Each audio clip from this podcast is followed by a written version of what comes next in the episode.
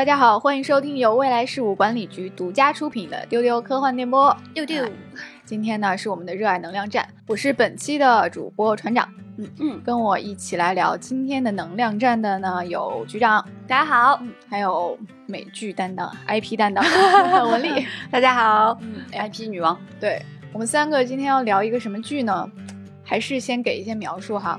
就是局长说它是一个宅的版本的《老友记》，对，哎，宅版 Friends。基本上没有什么悬念了哈，对，同时呢，它还是一部电视剧版本的保罗。哎，保罗是个什么片呢？之前我们提到过哈，大家可以去查一查。它是著名的一个很宅很宅的，最宅没有之一。对，西蒙佩吉和 Nick Frost 主演的一部宅片，著名宅片。它是有史以来最站在宅的立场上说话的一部影视作品。嗯，那么它就是《The Big Bang Theory》生活大爆炸。这时候音乐已经响起了。音乐。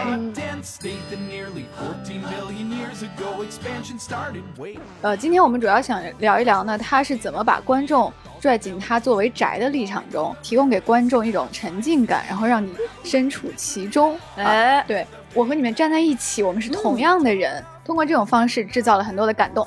嗯，是的，这个片子大家都知道啊，它的几个主角主要是那四个 nerd，那四个 男生，嗯，后来加入了他们的女朋友们，嗯，对，然后和他们的就是比如漫画店的朋友啊之类，总之都是一些宅，对，还有不那么喜欢宅 IP，但是非常科学家的这个女朋友，是的，对，所以这些人呢在一起平时讨论些什么呢？除了讨论很多很深度的科学内容之外呢，最喜欢讨论当然是 IP 了。嗯，哎，这些 IP 呢，就是我觉得啊，我们完全可以把这些 IP 编进他片头曲的那首歌里面，就可以唱一亿年，对吧？这个真的可以说个贯口什么的，像《星球大战》《星际迷航》，对吧？神秘漫威和 DC，哎，神秘博士之后太多太多太多了。所以呢，其实在这个片子里面呢，他演的多了之后呢，就会有一些人前来客串，哎哎。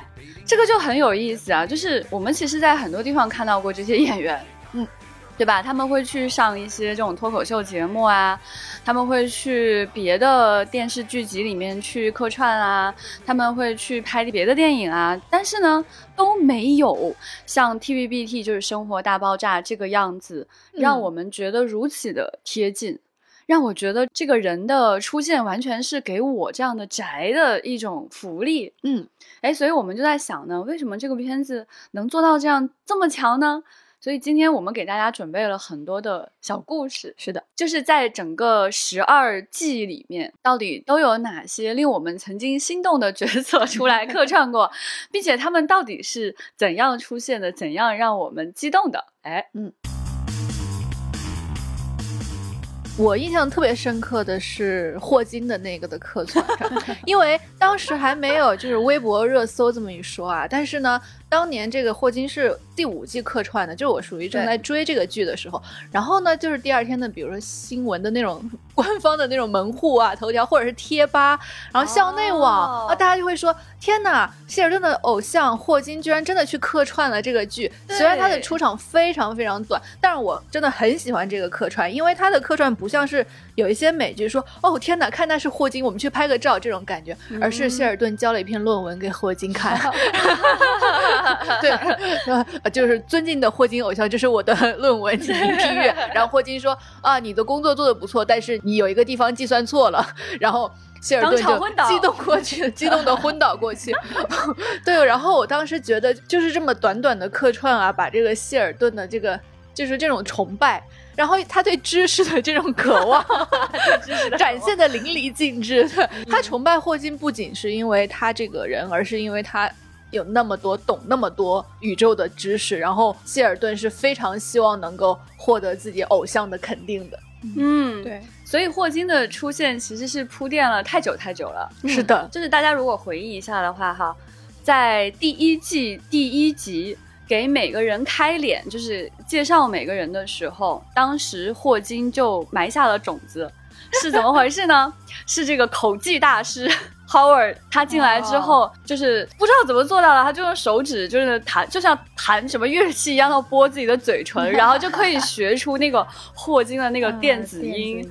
哇，真的太爆笑了！那一刹那，就是你现在让我去回看第一集他出现的那个瞬间，我仍然觉得哇，mind blowing，太好笑了，怎么会这样？It's a Stephen Hawking lecture from MIT in 1974. This isn't a good time. It's before he became a creepy computer boy.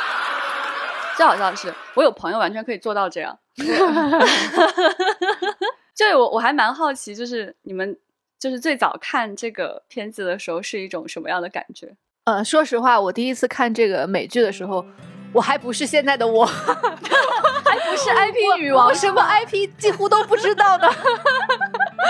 然后追这个美剧的时候，他们的谈话间信息量简直太大了。他们除了会提到，比如说 IP 明星球大战、星际迷航之后，他们脱口而出的都是某个角色、某个角色最喜欢的东西、某个梗，非常非常深，非常非常专家。那我就是我不懂啊，我不懂啊，我就觉得啊，那我一定要有朝一日把这些东西都看完。所以从 TVB 一开始，郭姐励志，我也要。像他们那么懂，哎，是的，我是先看的《生活大爆炸》，才看的《神秘博士》。哎，对，然后我还做了，就是非常好笑的，就是我收藏了很多谢尔顿他讲《神秘博士》的这个。片段，然后我心想等我以后看完了《神秘博士》，我就能懂这些梗了，我再来看一遍。太认真了。所以你当时怎么看待他们呢？你好像学的是传媒，对吧？就当时，哎，对。但是我们宿舍的人当时都很喜欢这部剧，是因为大家都处于那种高考完之后对物理啊啊生物化学这种知识还新鲜的这种感觉。虽然我们没有再继续就是深造这个。呃，理科，但是看到他们的时候，比如说听到片头曲，就是那种震撼的感觉，然后又一种开心，就是 My Science History and Revealing Mysteries，就是这种，还会跟着这个唱这首歌。然后呢，大家在一起在追剧的时候，就会觉得他们在懂这么多科学知识的同时，还能懂那么多 IP 的知识。我当时丝毫没有觉得他们是非常宅、非常 nerd 的人，我只是觉得他们。懂得很多，然后沉浸在自己的领域，然后看他们的工作和他们的生活，都觉得是呃非常丰富，然后非常开心的一件事儿。你为什么会觉得他们不是 nerd？他们主角的名字是叫 learner 的，他自己还自嘲过自己。哎，是的，虽然他们可能就是编剧把他们塑造的确实有点。不近人情吧？当时当时流行的说法是 EQ 比较低，对对对，这种古早的说法。然后呢，包括女主角 Penny 或者是 Bernadette 或者是 Amy 出现的时候，他们那种相处的手法都非常的奇怪、不自然。是的，其实我跟郭姐的情况基本上完全相反，就是。呃，当我开始看这个剧的时候，我周围全是这样的人。但是这些人呢，就是真的都是一些做科学研究的人，他们会在一起聊科学的话题，就跟剧里面是一模一样的。但是呢，他们聊 IP 的时候，其实也没有了解到那么细致的程度，就没有在 IP 方面走的那么远。然后我跟你讲，就是特别特别真实的一个点，有多真实啊？就是。这个片子是真的完全反映科学家的很多的精神状态的。嗯，有一个佐证，我告诉大家，就是在科学界真的是有鄙视链的。他们在公开场合不愿意说，但是他们在私底下会互相瞧不起。他们真的会去讲说，心理学和地质学都不是 real science，然后真的会在内心 咆哮。那他们坐在一起就可以表面上做好朋友啊。就是这样，所以在当时看到这个片子的时候，觉得哇，太真实了吧！这个环境，而且这个片子呢，它在塑造人物的时候都很极端，就每个人都在自己奇怪的方面走得非常非常远。但为什么我们会觉得如此的有代入，如此的开心呢？我觉得其实是一种朋友感的一种塑造。嗯，就是哎，这是他们想要的这种说，哎，我们家。搬到这个新的公寓之后，我有一个沙发，然后你也可以坐进来，或者你坐在地上，所以大家坐在一起之后，久而久之有这种很强烈的这种陪伴感。嗯，然后你也很知道他们，就像你在荧幕中的一个朋友一样，他们喜欢什么，不喜欢什么。所以当他们的偶像和你共同的偶像出现之后，你真的是在内心跟他们一起在咆哮，对，一起在尖叫。对你其实是在为你的朋友高兴，对，为你最好的朋友开心。是的。船长来给我们讲讲哪个例子特别的感人。我看这个的心态呢，跟文丽跟局长又不一样。嗯，就是你看，我们三个真的是呃三层在不同的状态和立场里面 都能够被拽进去。嗯，我就是那种呃彻底宅化了之后。然后才看的，对对，才看的这部作品。我之前是很喜欢保罗嘛，因为我总觉得看那个电影像阿宅在照镜子一样，就会有这样的一种感受。我一直以为《生活大爆炸》它对宅的描写程度跟那部电影是差不多的，嗯嗯，然后直到我真的去看了之后，才会发现他比起照镜子，他更像是他不仅知道宅的外在，他还知道外在 就是穿两件 T 恤吗？对他知道你里面那件 T 恤是什么，他知道你兜里揣了什么，你转过身之后你会做什么，哎就是宅的烦恼，嗯，就各种各样的喜怒哀乐，就是呃就真的是身处这个领域的人才知道的一些细节。对对对对嗯对，比如说它里面有一些细节，就是你要去参加某个 party，你的 plus one 是谁，是大家永远很头疼的一个问题。这就跟就是当年像肯德基、麦当劳推出就是那个买一送一冰淇淋的时候，其实，在这些宅眼中看来，根本就不欢迎这个政策。对，比如说抢漫展的票哈，就可能一般的印象就是人很多很热闹，然后票可能比较难买。那么究竟有多难买呢？然后呃，我就很喜欢他们一起去抢圣迭戈漫展的票，比大学抢课还难啊。然后呢，好不容易这么积极吗？就是系统不太好使嘛，就很难挤进去。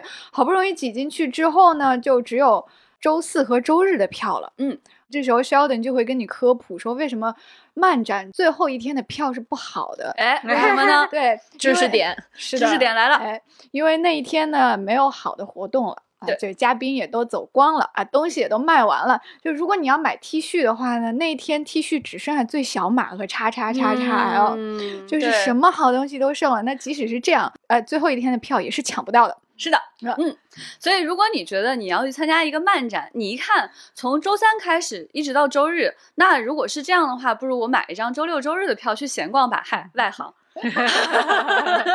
就是会被谢耳朵鄙视的人。嗯，no no no no no，哎，还有什么呢？比如说，哎，刚才局长说了，就是 cosplay 的烦恼，啊是的就不只是一件高兴的事，还有很多烦恼的。很多很多很多，除了自己的角色要琢磨，你还得想着跟我一块儿的人，他得是什么角色，他得跟我搭配怎么才行跟别人。配合？是的，就是首先说啊，你到底有没有这个女朋友或者男朋友跟你打一个男女的配合？嗯，然后其次呢，跟你在一起的其他朋友，他们的外形是不是真的可以跟你 match 一起做你最想要的那个组合？是的，对，而且能不能在这种所谓那儿的聚会上面 大杀四方呢？会不会被会不会被我的死对头抢走了风头呢？这都是他们要烦恼的事情。很大 concern，对不对？对，而且就是有的时候为了赢呢，真的是拼了。就是有一次他们想要去呃参加这个就是正义联盟的这个 cos 比赛，嗯啊，然后在这个正义联盟的 cos 里面，谁去当这个最矬的海王呢，就变成一个很大的问题，对不对？最后就变成是 Rush，而且那个时候海王真的不像现在这么有地位啊。那个时候海王就是他的特异功能就是 talk to fish，大家都很看不起他，所以他就是要穿一个那个就是像骑着一个海马一样的那种装束，真的很丑。然后呢，关键是呢，他们认为他们几个人呢，要么就是太瘦，要么就是太矮，要么就是又矮又瘦，没有办法去当超人。嗯。这个时候竟然豁出去了，你知道吗？去请了自己的死对头。嗯，Leonard 去请了 Penny 的男朋友，也就是自己的情敌。对，他们为了要赢下这场跟 Nerd 之间的 PK 比赛，一定要请到一个非常像超人的人来 cos 超人，哎。豁出去了，连情敌都是可以请的，多想赢啊！还有就是呢，你们几个人想 cos 的角色撞到一起了，这种情况也非常的不好办。哎，说实在的，就是一群好朋友在一起嘛，你都喜欢同一个角色，是可以理解的。对，嗯，非常心有灵犀的，就是四个人都想 cos 成闪电侠，对，然后那个。觉得自己很酷吧？嗯，嗯然后 Raj 还出了一个馊主意说，我们四个可以都穿呀，然后我们可以排成一列，然后就 那家伙上，排成一列，又假装我们都是闪电侠飞快的影子。笑断气。我后来在想哈，为什么他们这么难受这个问题哈？嗯而且为什么这里面有很多关于情侣的梗，关于朋友的梗？我后来在想，其实这个是他的深层次想告诉你的事情，就是这些人真的都很想要找到跟自己更心有灵犀的那个另一半。嗯男朋友或者女朋友，就是他想要那个人跟他喜欢一样的 IP，就经常你会听到那个 Penny 和 Bernard 他们就会吐槽说，又非要让我去什么神秘博士的抗啊，非要让我跟他一起 cos 啊什么的。但是你会感觉到大家那种心里的渴望是，我我其实希望另外一个人跟我是一样的，而不仅仅是需要找一个女朋友或者男朋友。就是我觉得这种内心的渴望是在就是内心很丰富的人身体里存在的一个一个诉求。对，就这个很感人，而且再一个就是说，虽然表面上你看他们这四个男生在一起互相吐槽要穿一样的衣服，然后互相就是不高兴啊什么的，实际上你能看到就是他们真的好惺惺相惜啊，他们竟然会如此整齐的喜欢同一个角色，如此整齐的鄙视同一个角色。哦，你不觉得这个其实是一个真的是非常好的死党，非常好的好朋友才会做得到的事情？对还蛮感人是的，你不的觉得吗？是的，就是不但喜欢的 IP 要一样，你们喜欢的版本也要一样，然后就是好物的点都完全一致，这个堪称是奇迹的程度了吧？嗯，对，而且有一次他们得到了一个所谓 那个魔戒。《指环王》中的 魔戒，然后四个人都不打算放下，就四个人就一路拿着从餐厅，然后一直走上了楼梯，然后回到了家里，就是为了抢那个魔戒。就想想，如果只有你一个人喜欢这枚戒指，而其他三个人说说啊，那好吧，你就拿去吧，这多么无趣啊，多么无趣啊！所谓饭就是要抢着吃才香，对不对？他们四个人一块拿到这个魔戒的时候，这个快乐真是，就他们看似烦恼，但其实都是非常非常幸福的烦恼。哎，说的太好是吧了，是的，那一集真的非常非常 precious。对，就是他们几个人就是为了抢那个魔戒，那个戒指呢，就是是电影版《指环王》的道具，真实道具。是的他们抢到这个道具之后，你说这能撒手吗，朋友们？作为丢丢的听众，你愿意撒手吗？不能。但是你环顾四周，有人愿意跟你抢吗？嗯，有人愿意就是到友谊反目成仇的程度，一定要去跟你抢这枚戒指吗？不一定哦。所以这种幸福的感觉，我觉得还是蛮强烈的。是的，嗯，My own, my love, my precious. 嗯，而且这一集我想说的是，它会让你看到它这个宅片儿一定是要就是玩梗的嘛，对。他这个梗埋的很高级，嗯。是用整个这一集讲，就是用通俗的现代化的角色讲了一遍《指环王》的故事，是的，是的，对对对对对，把几个主角的那种性格结合都结合进去了，就是几个好朋友为了抢一个东西，你们可以反目成仇，对。还有就是这么一个故事。它其实是用很多个层次在呃哎致敬《指环王》的这个作品的。对首先，他们四个人就很像四个霍比特人，而且就是他们 好几个人个子都不高，所以更像霍比特人。嗯然后呢，还有一段这个 Sheldon 跟 Leonard 为了抢戒指扭打在一起，这个完全就是 电影原片，就是哎，就是咕噜。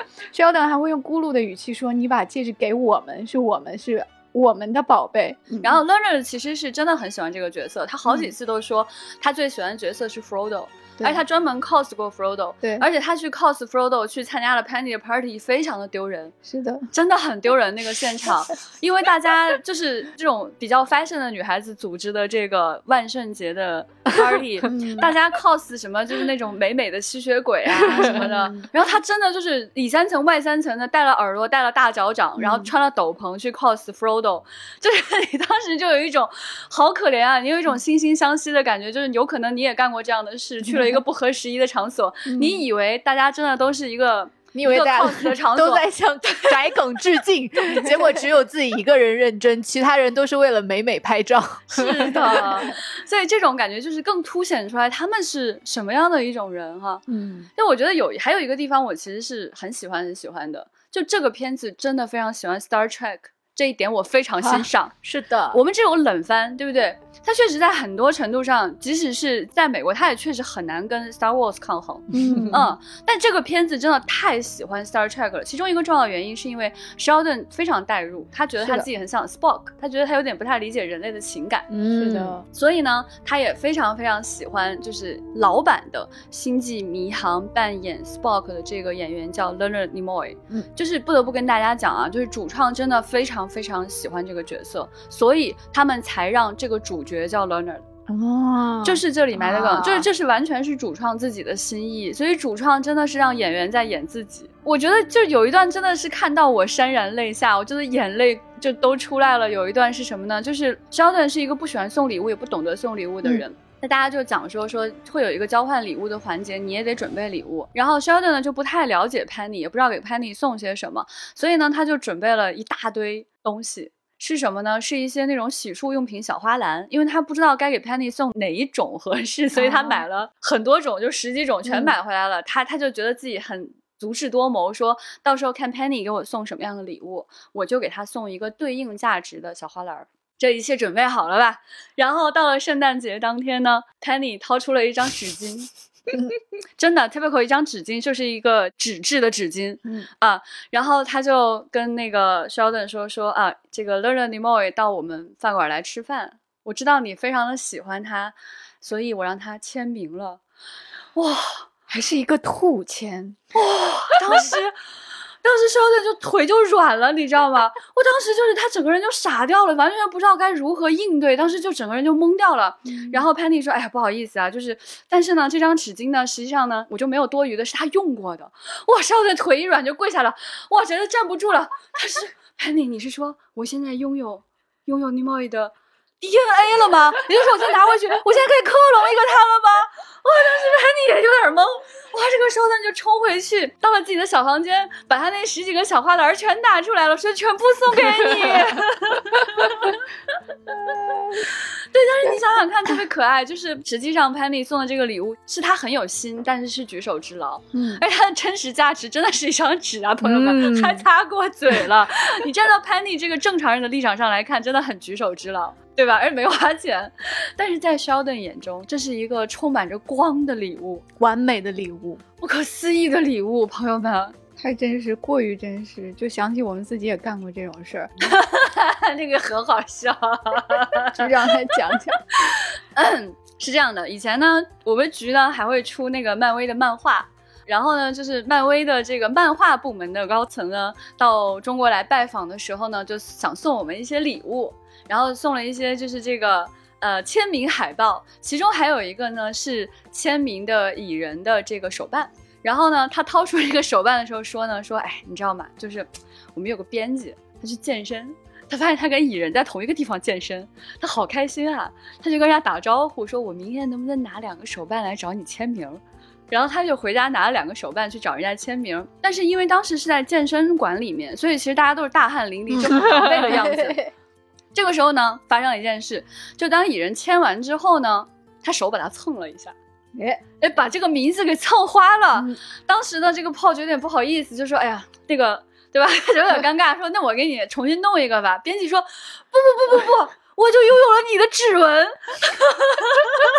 然后漫威的领导掏出这份珍贵的礼物送给我们，说：“现在你们也拥有他的指纹了。” 太好笑了，这个东西现在还供在我们办公室里，所以你们看得到，就是真的 Sheldon 有多喜欢这个角色。所以在后来有一集里面哈，不知道大家注意到没有，就是 Leonard Nimoy 的声音出现过，嗯，用来教育 Sheldon 说你不应该做错事。哦，哎，就是他们做了，就 Penny 给 Sheldon 和 Leonard 一人买了一个那种塑料小传送门儿，Big Me Up。然后呢，这个传送装置呢，Sheldon 把自己那个搞坏了，他就悄悄去把 Leonard 那个给给换过来了。他认为 Leonard 不会打开，所以呢，他就觉得不会被发现。嗯但是呢，这个时候 Nimoy 的声音就出现，Spock 的声音就出现了，教育他说：“你不应该这么做，你这样是不对的。 Hello again, Sheldon. What is it now, Tiny Spock? I am very disappointed in you. You broke your toy and switched it with Leonard's. You should be ashamed of yourself. ”哇，简直是上帝之音啊！ 我当时听到那个声音的时候，我真的非常诧异，就是就跟霍金那个感觉一样哈、就是说你先是陪伴他们走了很久，你知道他好喜欢好喜欢这个角色，嗯，就前面已经把情绪铺垫满了，对，就好几年这个铺垫，然后这个时候他的声音出现了，你觉得？哦，不会吧？我不会听错了吧？这个声音是真的吗？哇，好震撼，好感动啊！嗯如果有这样一个声音教育我说你要去做对的那件事，我醒来也要 去做对的那件事。嗯，我不得不说，就是《生活大爆炸》真的是在呃普及星际迷航的方面对我本人非常有重要的作用。因为我如果想到那个手势，就是除了《星际迷航》里的角色举那个手势，就是《生活大爆炸》里这群人他们举这个手势，他们举我们吗？就是我第一次知道的时候，他们举的时候，我我就还会照着做，而且我也是看了《生活大爆炸》才知道，真的有人能够用这种瓦肯语对话。哎呃，颠覆我的认知。后来我看见思敏中途大大用精灵语对话，我也就见怪不怪了。他对这几个人对星际迷航的热爱的铺垫真的特别特别特别充足。嗯，对，嗯，就是有一集是他们去参加漫展，然后路过星际迷航的取景地，然后他们就穿上 cos 的服装，然后要去拍一下。然后哎，cos 的很好哎，是的，就那些照片感觉很专业。对，然后呢，车就被偷了。好像 就他们在那拍照，车停在旁边，然后钥匙还扔在车里面，就被偷了。然后他们四个人穿着这个几个红衫，就傻了。呃，还是在一个很热的地方，在高速公路的旁边，就是前不着村后不着店儿的一个地方。他们就说我们走到服务区去这个找电话吧。非常的热，就是 cos 的道具是很不舒服的，而且他们还戴着假发，那非常难受，就是在野地里面跋涉。然后他们拦车是没有人敢载他们的，就是好怪就是穿的奇奇怪怪，对，不懂的人确实想要远离。对，说真的，你开车路过的话，你会停下来吗，郭姐？不会，真的不会。对，然后这个时候发生了非常感动的一幕，就是 Sheldon 站出来说：“你们为什么要沮丧呢？这不是我们梦寐以求的作品里面出现的场景吗？就是被扔在一颗荒无人烟的星球上，靠自己的智慧和力量解决问题。”对，然后这这个这个演讲还没有进行完，他就被路过的人扔了一个杯子，说说怪胎。给自己打造了一个沉浸式的这个 cos。对对对，最后走到每个人都很沮丧，那个皮头套都要掉了。对，最后还是走到了那个服务区，然后推门进去，所有人都看他们，然后真的很尴尬，那个感觉就是非常的狼狈。对推门进去之后，所有人都看他们，不知道他们在干什么，因为因为他们还没有到漫展所在地。如果他们只是打扮的很狼狈去了漫展，可能很容易被原谅。对但他只是走进路边的一个随便一个服务区，我觉得周围的人真的很难接受这个场景吧。对。真的就是又丢人又窝囊，但是又很温馨。对但是他们乐在其中嗯，很感人，有没有？就是很让人热泪盈眶的感受。还有一个细节，就是让你觉得他真的很为你着想，就他不是很盲目的去推崇一个 IP 一个电影的。你们还记不记得有一集 Sheldon 说他定制了一个 Spock 的人形版？结果来的那个人形版的是新版的 Spock，不是老版的 Spock，、演员不一样，他一气之下折起来就退回去了。当时我觉得我当时也是那种心情，为什么换人？我觉得不合适，但后来慢慢也接受了。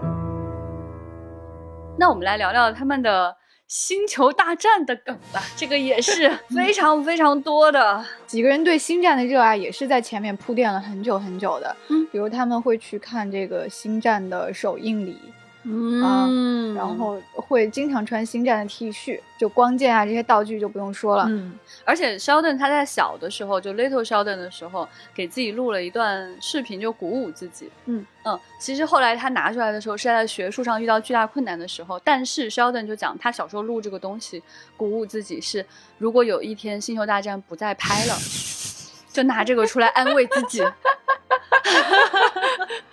他说：“照这个趋势来看，应该不可能了。”对那《星球大战》里面的梗就太多太多了哈。就是其中有一个，我觉得就蛮可爱，我觉得还蛮带入的。Sheldon 有一天呢，就是去找这个达斯维达的配音演员，嗯嗯，然后他就真的去很冲撞去去找人家了。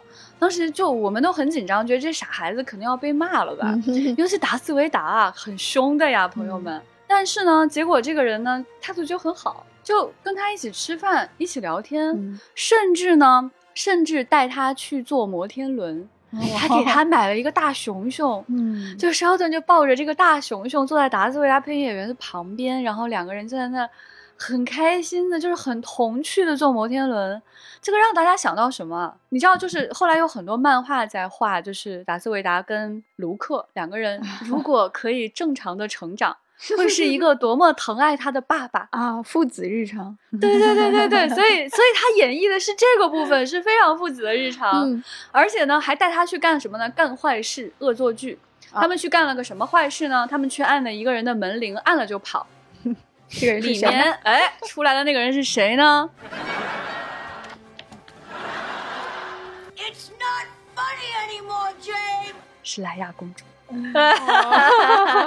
老太太拿着一个棒球棒出来，不好笑，不要再玩了。哎呀，你当时觉得好开心啊，你知道吗？就是隔着屏幕我都在笑，我觉得哇，好快乐，这个恶作剧也太快乐了。对，特别温馨的就是这些知名的明星演员，他们特别维护这个热爱这种嗯爱好者、粉丝的的心情。对，就是他可能知道你的行为是冒犯甚至冲撞的，但是就他能够原谅你，就他们的讲话都非常打动你。就是你知道我除了星战还演过其他的作品，知道，嗯，这个，点头点头。但是你对那些都不感兴趣，对吧？点头点头，你来找我只想跟我聊星战对吗？嗯点头点头。然后我告诉你吧，我也喜欢星战。那个感觉真的很释然，就是你会觉得很害怕的一个一个角色，他对你那么的友好。还有一个，还有一个地方，我觉得非常非常感人，就是大家知道，就是后来那个 Sheldon 跟 Amy 结婚了嘛，哎嗯啊、就是很多人其实很反对这门亲事啊，但如果你真的看到后来的话，你觉得他人物的弧线是很合理的。嗯在他俩结婚那一天呢，就是 Sheldon，就是他们就找了他的这个曾经饰演过《星球大战》的好朋友 Will Wheaton 饰演他自己，然后来做这个证婚人。就那天呢，有一个小插曲，就是 Howard 突然抱着一个狗，贝莱黛说：“不要吧，你不会要想要养狗吧？我已经有两个孩子，还有你，还有这个好几个人都天天围着我，我很烦了。”他说：“啊，不是不是，他说我捡了一只狗，我已经给他的狗主人打过电话了。”然后这个时候呢，Howard 就很很平静的去开门，一打开门，卢克。啊，太巧了！当时我就是那个，我就因为我当时也不知道有这个客串在，你知道吗？我就觉得那个血从脚底冲上了头顶，然后 Howard 就深呼吸，然后先把门关上。对你等一下，他把门关上，然后在房间里手啊 就崩溃，然后抱着人家的狗崩溃，然后重新开门说你好。不能在偶像面前失态。马克哈米尔呢，当时就说说，哎，你谢谢你帮我找到狗，狗对我来说很重要啊，我给你钱吧。或者说我不要钱，你帮我做件事吧。他说什么事儿都行啊。哈尔说你会后悔的然后。他会 就把他带去做证婚人。对，就是带去做证婚人了，就不说了。就是当时那个 Sheldon 和 Amy 在那儿研究那个弦论里边的超不对称。总之他俩迟到了，迟到了之后，Howard 就跟那个。马哈米尔说：“没关系，你撑一下。”他说：“ 我怎么撑啊？”然后 Howard 就问大家：“有没有人想问关于星战的问题？” 全部举手。然后老爷子站那儿回答了四十分钟关于星战的各种问题。问题是这些问题又很深，对，太深了。老爷子自己都不记得。然后结果呢，现场的有一个嘉宾就是谁呢？就是这个漫画店老板呃对就是，Sheldon 经常去的漫画店的老板。啊，哎这个人精通，甚至可能很很多时候比 Sheldon 还精通各种宅知识。对他替卢克回答了各种各样的细节问题。是的，对，因为演员本人啊，他可能了解的还是主线电影的剧情。对，但是这帮宅坐在下面的这帮宅，他们是把漫画的每一个缝儿都看了的人。马克哈米尔都不知道卢克还去过这个地方呢。啊，斯图尔都说去过，去的说他说是是这样，他说你说，请问当你去到楚巴卡的星球的时候，你是怎么跟他们沟通？你是怎么听懂他们语言的？哈。我去过那儿吗？然后底下就说你去过啊。然后你去的时候呢，见到了楚巴可他老婆，哈，他有老婆。所以就非常好笑，因为这些细节都是出现在那种漫画里面的很小很小的细节，或者动画片里面很小很小的细节。对对对，这些宅虽然很想提问，但他们知道的比本人还要多。对，但是当时真的很感人，就是 Sheldon 因为不知道，就这是一个惊喜嘛。嗯他从房间里走出来，他结结结结结结结巴，就就完全 哈哈哈哈哈，就啊了半天，就把对方的名字都没有办法叫出来。就是他当时那种感觉啊，我真的说朋友们，我觉得不得不说，真的还蛮感动的。嗯很感动，而且那段马卡米尔做这个证婚人哈、就听到那个 Sheldon 和 Amy 两个人面对面的，就是说一些很感人的向对方的这个誓言。然后呢，老爷子自己也哭了，说：“哎，我没想到，真挺感人的，你们俩。” 哇，那种感觉就是你你心里的感动又就升级了，嗯，就是如果这个证婚人是一个普通的证婚人，你你心里是没有那么强烈的那种感动，他真的是把这个感动的点给推到了一个很高很高的高度。所以说，我觉得这个客串真的很成功。嗯他首先他出现的真的很意外，我当时我也是啊啊啊！不会吧？这这不那谁？这种 毫无铺垫。毫无铺垫，太紧张了。而且他在这个就是整个剧情达到的一个高潮的部分，是的，让他把这个最感动的部分又上上推了一个层级。嗯哎，是的你看应用的非常的巧妙。除了星战和星际迷航，这帮人还喜欢的另一个科幻大 IP 是什么呢？神秘博士。嗯，虽然《神秘博士》可能演员团队都在英国啊，没有客串过，但是他们真是存在于这个剧集的方方面面。比如说嗯，希尔顿他 cos 过四爷爷，然后呢，他推开了 Amy 那个是 TARDIS 门的 房子，啊，对对，那个门是 TARDIS，然后 Howard 还要在家里再放一个 TARDIS，被 Bernadette 制止。我我说实话，我很理解 Bernadette，啊家里就这么点儿地儿，对不对？放一个这么大的东西，但是我很喜欢后来这个改装，就他把那个门装在了那个卧室的门口，嗯，打开是什么？Bigger on the inside，有没有？对，这也是后来给了很多粉丝灵感，就是我们的棒 TARDIS 门可以这么用。哎，然后以及他们家里出现的到处都是 Dalek 的玩具呀、嗯然后一些神秘博士的小人儿啊。我当时看的时候根本都没有意识到这是啥，嗯后来再看合集的时候才意识到，哦，这就是死宅 忠粉的表现。嗯。而且他们会经常提到，就是今天晚上我回家之后，对要吃什么什么什么，要打开电视，对收看 BBC American 的 Doctor Who。对，这是我的每天的固定的环节。谢尔顿一定要坐在自己的 spot 那个椅子上面，然后固定的时间收看电视剧，雷打不动。而且有一个很感人的点，就是他们会去参加 Doctor Who 的 con，呃，又是阿宅知识点哈，就是有专门为神秘博士和粉丝举办的这么一种主题的抗。好想参加这个，好羡慕啊！I couldn't have imagined how good my life would get. 就是其实呃，就是 Penny、Amy 和 Bernadette 这几个一开始没有那么宅的人，哦，就是对对对，他们被逐渐的耳濡目染，了解了一些宅知识，就是这个过程也会让你感同身受。嗯，就是从一无所知变得有一些了解，到最后竟然能够不经脑子脱口而出，但是对会很惊讶，我怎么会知道博士的故乡是咖喱加里弗雷星？这这这我是对我有东西。对，我怎么会知道 企业号外面有一个防护罩？说完之后很怀疑自己。对，有的时候 Penny 还解释了一个物理知识点，说完之后也心想啊，我被你们影响的。所以这种感觉也很感人，就是嗯时间长了，他是你的朋友，他很在意你，嗯，他被你的话语体系 给同化了、宅化了。对，而且就是有有一次，他们就想说，我们就研究一下他们究竟在争论这些漫威超英在争论什么。他们真的去研究了一下雷神的能力，发现确实很有门道。对，对就争论了起来，以至于那几个人，那几个阿宅回家听到呃 Penny 几个人在讨论雷神的能力值，他们觉得说。我们真的来到了平行的世界，知道吗？发生了什么事儿？但是我敢打赌，他们内心是爆笑的，是开心的。现在再看这个《生活大爆炸》，还是会觉得说他们这种能从自己喜欢的东西中获得的快乐，真是无穷尽的。他们决定喜欢这个 IP 或者很多 IP，就会一直喜欢下去，然后不会在意别人的眼光，不会说你觉得我的东西没有人看，我就我就不再继续下去了，我反而会更为他争论，下一次再 cos 他。对。对，其实我觉得这种感觉是我们丢丢一直以来最想学习的一种感觉。嗯我们也是有一个大沙发的，嗯，然后呢，我们的那个 spot 可以随便坐，欢迎大家来坐我们的沙发，对也欢迎大家我坐我们对面，欢迎大家坐在地上，都是可以的。然后我我们也很希望就是可以跟大家更有长久的陪伴，可以把我们喜欢的东西分享给大家，然后也会去讲大家都很喜欢的一些内容，然后我们可以一起研究，越钻越深，嗯，越来越了解每个人的每个细节到底是怎么回事。对哎，也真的很喜欢跟大家讲说，就是真的喜欢这个 IP 之后啊、到底会发生什么，是吧？嗯就是我们去这个主题餐厅啊。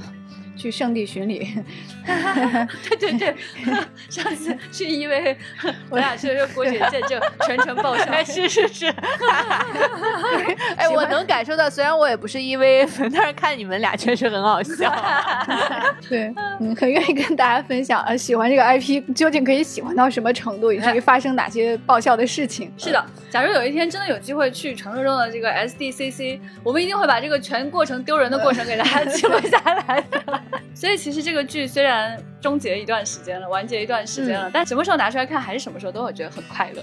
嗯，也非常非常推荐大家在暑期去看哈，因为它很重温长一下，嗯，哎，你可以慢慢看，然后可以填满你的暑期的时光，然后感受到这种啊不可思议的快乐。嗯嗯，也提醒大家可以经常来听丢丢哦。嗯，对，在我们这儿和在这部剧里都能了解到一些宅人宅事儿，宅的开心和光芒。嗯是的，你们陪伴着我们，我们也陪伴着你们。嗯，大家可以就是给我们留言讲讲你的宅事儿，或者你的朋友干的傻事儿，哎，我们也很想知道呀。对，让我们也开心开心。对对对对对，就大家可以在群里给我们留言，也可以在各大平台的留言区给我们留言，其实我们都会看到。嗯。然后大家可以加我们接待员的微信 fa 零五零四，然后就可以进群，大家一起来聊天了。嗯，那本期丢丢科幻电波就到这里，拜拜，拜拜，拜拜。